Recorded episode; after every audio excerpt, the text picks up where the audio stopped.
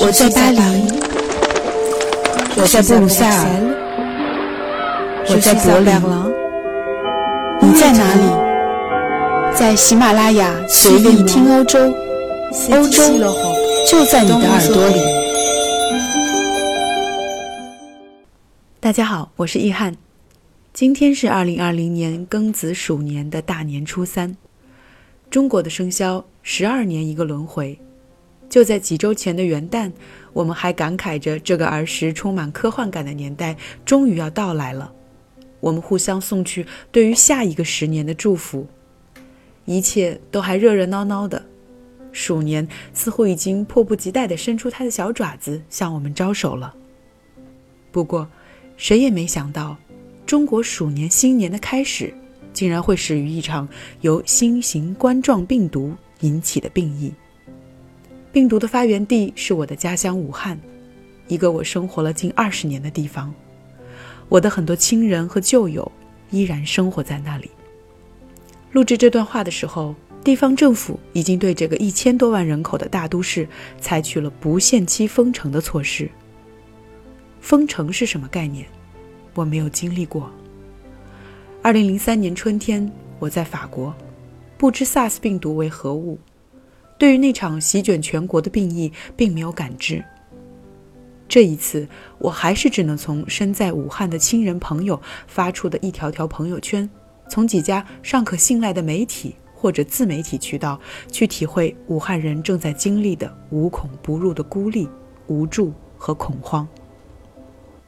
这个特殊的新年弥漫的紧张氛围，让我想起了一部著名的法国文学作品。描写的是人类历史上最严重的流行性疾病之一——鼠疫。作者是因为这部小说而获得诺贝尔文学奖的法国作家阿尔贝·加缪。小说的名字正是《La Best》鼠疫。小说里有一段关于鼠疫肆虐的背景下，阿尔及利亚城市奥兰被封城的描写。今天我把它找了出来，和大家分享。第二天，高烧症又有了些发展，甚至见了报。不过，报道的方式轻描淡写，对此事只做了些暗示。又过了一天，李鄂在城内最不显眼的角落里看到省府匆忙的叫人张贴的小小白色布告。从这种布告中很难看出当局正视事实的态度，采取的措施也并不严厉。看来是为了迎合友人不想惊动舆论的愿望，省府决定的开场白宣称，在奥兰地区发现了几例危险的高烧症，是否会传染还不能确定。这些病例的特征尚未达到令人真正担忧的程度，相信市民是会保持镇静的。到了晚上，街上依旧人群熙攘，电影院前排着长队。至于疫情，倒好像缓和下来了，几天中只死了十来个人，但不多久，疫情一下子恶化，死亡人数直线上升。在死亡记录重新达到三十多人左右的那一天，贝尔纳里厄读着省长交给他的官方拍来的电报，他说：“他们害怕了。”电报上写着：“正式宣布发生鼠疫，封闭城市。”这部发表于1947年的小说，描述了一场让人不知所措的瘟疫。城市被层层封锁，无人能够进出。政客的掩饰诿过，黑心商人的投机倒把，小人物的颓废，记者的置身其中，医生的奋不顾身，这些人间舞台中代表人性的林林种种的角色，似乎从未离我们远去。不同的是，几十年来。人类科技和医疗水平的发展，似乎让我们越来越相信，我们已经远离了愚昧和死亡。毫无疑问，相比起那个年代在城市肆虐的鼠疫、霍乱和中世纪欧洲大规模流行的黑死病，近年来 SARS、MERS 和这次新加入的新型冠状病毒的致死率要低得多。但其实，瘟疫从来没有离我们而去。对于历史上的任何一次流行疫病，无论它是在哪个区域、哪种文化中爆发，通过哪种方式传播开来，这都是自然界在用它自己的方式提醒着我们：人类掌握的知识并不能征服和掌控一切，人类也不能主宰大自然。正如《鼠疫》这本书中描写的奥兰城的灾难，人们并不清楚鼠疫的成因，也并没有找出鼠疫正确的治愈方法。一如在2003年春季肆虐全国的非典，非典不是治好的。我们并没有战胜它。下一个新型病毒，下一场未知的瘟疫，依然在我们的身边，注视着我们。也许，只有从内心承认我们认知存在的界限，我们才会对大自然心存敬畏，控制自己的行为，尊敬我们与自然界每一个物种应该有的边界，而不去侵犯它们。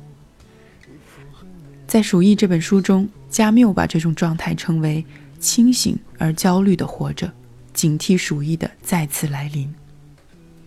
不过，即便加缪把生存、死亡与虚无的荒诞哲学疑问从开头贯穿到了结尾，这本小说还是通过李厄医生和团结的奥兰城居民的视角，透出了一种很具穿透力的集体性的积极。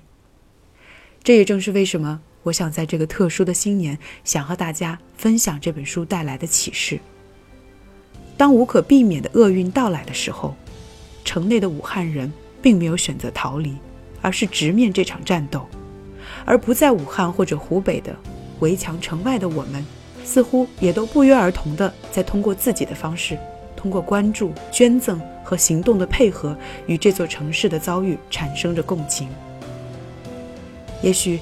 你会和我一样被一种情绪深深的感动，那是因为在今天的中国，在一场灾难中，人们都自发的与受难者共同的面对困境，而在这场灾难中，他们共同经历苦难，建立共同的信念，也见证彼此的勇气。就这样，苦难反而更可能会激发我们共同经历的记忆，让一个群体的人际间的关系变得更加紧密。在加缪的笔下，最终鼠疫退却了。不过，尽管喧天的锣鼓冲淡了人们对疾病的恐惧，但奥兰人永远不会忘记鼠疫曾经给他们带来的梦魔。加缪在书中说道：“人类能在这场鼠疫和生活的赌博中赢得的全部东西，就是知识和记忆。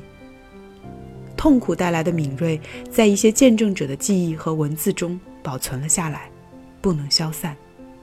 这些见证者正是在这场病疫中互相守候的我们。所以在新的一年，让我们继续彼此守候。我是易翰，我在鼠年伊始的今天，祝大家新年快乐！欢迎关注我的微博，微信公号也即将开启，很期待大家的加入。我们下期节目不见不散。Bonne année, à bientôt。